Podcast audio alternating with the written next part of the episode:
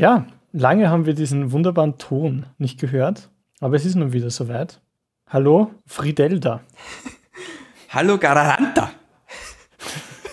Es freut mich sehr, in dieser geschmeidigen Runde die Welt der Wörter zu umschmeicheln. Ich glaube, dass eine Runde immer geschmeichelt ist. Geschmeidig ist. Gut, dann mit dem Schmierpapier, das hier ganz fein gekörnt ist, wollen wir jetzt uns an alle möglichen, wollen wir jetzt die, so, jetzt habe ich den Satzbau verloren. Also, mit diesem fein gekörnten Schmiegelpapier wollen wir nun die rauen Wortbrocken dieser Welt schmiegeln. Und sie so fein und verdaulich bekommen. Und gleichzeitig die Wahrheit der Begriffe wahren, obwohl wir sie zerren und dehnen.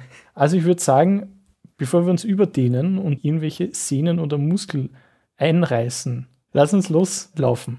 Okay, wir laufen. Stopp. Das war jetzt doch ein Gatsch, oder? Ja, nein, es hat gerade geregnet. Ja. Aber vielleicht hat Gott auch geweint, weil gerade wirklich nicht so schöne Dinge passieren in unserer Welt. Aber nichtsdestotrotz, ja, laufen wir. Niemand kann uns daran hindern zu laufen. Ganz genau. Und deswegen heißt es jetzt, Fred und George lernen Gesicht. Interessant. Vor allem, wenn man es wieder mal aufteilt, dieses Wort in Geh und Sicht. Ja, Wir gehen durch die Welt und schauen. Wir schauen und orientieren uns, aber immer nur so weit, wie wir sehen. Also wir gehen auf Sicht. Nun sind alle unsere wichtigen Organe, die uns die Orientierung in dieser Welt ermöglichen, fast alle in Gesichtsnähe verortet. Wie sieht dein Gesicht aus, Fred? haarig auf jeden Fall. Zumindest aktuell. Ich finde das immer so toll. Ich, man stellt ja sofort Theorien auf, aber gleichzeitig, und das würde der Profi machen, würde ich sagen, der Profi fragt sich. Er fragt sich Sachen, weil er gleich weiß, es kann eigentlich nicht beantwortet werden. Aber ein Profi muss, glaube ich, immer auch andere fragen. Weil ich glaube, ein Profi, Ja, er muss andere fragen. genau, er, fragt, er muss sich selbst befragen, aber auch andere, weil ein Profi ist ja sich immer gewahr, dass er nur ein Gesicht hat. Und um dieses Gesicht nicht zu verlieren, muss er sich anderer Gesichter bedienen. Wir sind uns ja unseres eigenen Gesichts gar nicht so bewusst. Wir sehen es immer nur verkehrt rum, gespiegelt, verzerrt durch eine Optik, aber nie wirklich. Das heißt, wir brauchen die Gesichter anderer, um selbst, ja, um uns selbst zu sehen. Wahnsinn. Das bringt mich auf, eine, auf ein gespanntes Gedankenexperiment. Wir beschäftigen uns ja mit uns selbst. Und zumindest geht es mir so, ich weiß nicht, ob das bei dir auch so ist, das musst du mir gleich beantworten. Ich definiere mich selbst nicht nur über das, was ich denke ja, und was ich so sehe, sondern ich definiere meinen Selbstwert durchaus auch darüber, was ich im Spiegel sehe. Ja? Und jetzt kommt das Gedankenexperiment. Wenn es keine Möglichkeit gäbe, sich selbst jemals visuell zu sehen, welchen Einfluss hätte das darauf, wie ich mich fühle? Und, beziehungsweise wie ich mich selbst eigentlich sehe? Vielleicht würde es den Selbstwert einmal prinzipiell steigern. Das glaube ich auch. Weil es wird nicht ohne Grund sein, dass in der Natur es nur sehr, sehr geringe Möglichkeiten gibt, sich selbst zu sehen. Maximal der Wasserspiegel, der aber immer sehr verzerrt ist. Sobald auch nur das kleinste Lüftchen da durchbraust. Mir ist was Geniales eingefallen. Ich muss es einfach loswerden. Ich glaube, je weniger man die Möglichkeit hat, sich selbst zu sehen, desto mehr sieht man andere. Und dadurch wieder sich selbst. Vielleicht. Naja, man sieht ja durch das Verhalten anderer, wie sie mit einem umgehen, sieht man ja auch sich selbst. Und Ja, ja, auf jeden Fall. Aber was ich meinte ist, man, man sieht einfach, man konzentriert sich einfach mehr auf andere, Ja. Wenn man nicht so viele Möglichkeiten hat, sich auf sich selbst zu konzentrieren. Und ich glaube, dass das prinzipiell gut tut. genau, also die Möglichkeit, sich zu oft zu sehen, bedingt, dass wir uns noch mehr mit uns selbst beschäftigen. Und ich glaube vor allem mit den Unsicherheiten äußerer Natur. Ich weiß nicht, ob es je in der Welt, je in der Zeit so viel Unsicherheit mit sich selbst und seinem Aussehen gegeben hat wie heutzutage. Ich finde, es sollte einen Führerschein geben, um einen Spiegel besitzen zu dürfen. Was würde man für diesen Führerschein denn brauchen? Ein drei Wochen Workshop, ja, Mhm. der um Selbstliebe handelt und um, um die Wichtigkeit von oder Unwichtigkeit von manchen Sachen. Willst du vielleicht, weil das wissen ja viele nicht, wir bieten diesen Workshop ja an. Und zwar am Schlotte des Vesuvs, wo es keine Spiegel gibt. Es ist sehr heiß, man schwitzt die ganze Zeit, das kann ich euch schon versprechen. Fred, willst du nicht einmal ein Beispiel nennen, wie so eine Übung, so eine Lerneinheit aussehen könnte? Sehr gerne, ja. Also es ist ein Programm aufgebaut in zehn Stufen, ja. Und ich berichte jetzt als Beispiel von der achten. Die achte Stufe ist in der zweiten Woche des fünften Tages und man geht gemeinsam mit einem Freund. Also die Übung ist hauptsächlich partnerbasierend, aber es gibt auch Etappen, die man alleine absolviert.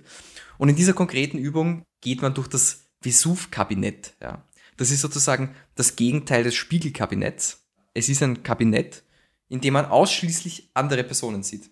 Äh, hauptsächlich nette Personen. Nette Personen, nur nette Personen. Genau, und da muss man durchgehen, ohne sich selbst zu sehen. Also man muss ganz bewusst diese netten Existenzen, die vor einem sind, als solche einfach nur wahrnehmen und dann wieder gehen. Es lohnt sich wirklich. Kommt zu uns, ja. Uh, reach out for us. Ja, ihr könnt uns auf Facebook schreiben. Genau. Uh, wir bieten auf, diesen auf Facebook, an. ja. Das ist äh, sehr passend. wir müssen uns der Spiegel der Gesellschaft bedienen, um selbst gesehen zu werden. Das ist ganz klar.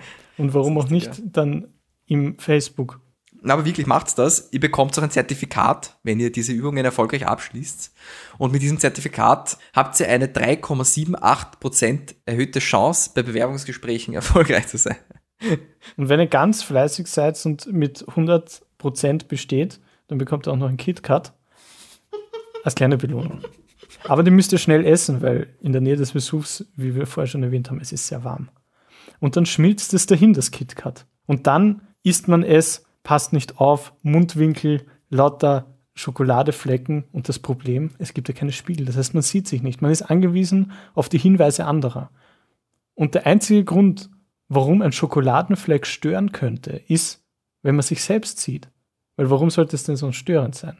Also die Tragik der Schokoladenmundwinkel besteht eigentlich nur, weil hier ein anderer Mensch einfach so viel mehr Macht über einen hat, weil er einen darauf hinweisen kann, dass etwas an mir ist, an meinem Gesicht, an der Nähe meiner, meiner Wahrnehmung, meiner Selbstwahrnehmung, meines Gehirns, meines Gesichts, dass jemand, wenn mich jemand darauf hinweist, hier ist etwas, dessen du dir nicht gewahr bist, nämlich in deinem Gesicht ist etwas. Und dann, wie anfänglich erwähnt, die Sorge, dieses Gesicht zu verlieren, nämlich, dass ich nicht mehr das Gesicht habe, von dem ich denke, es zu besitzen.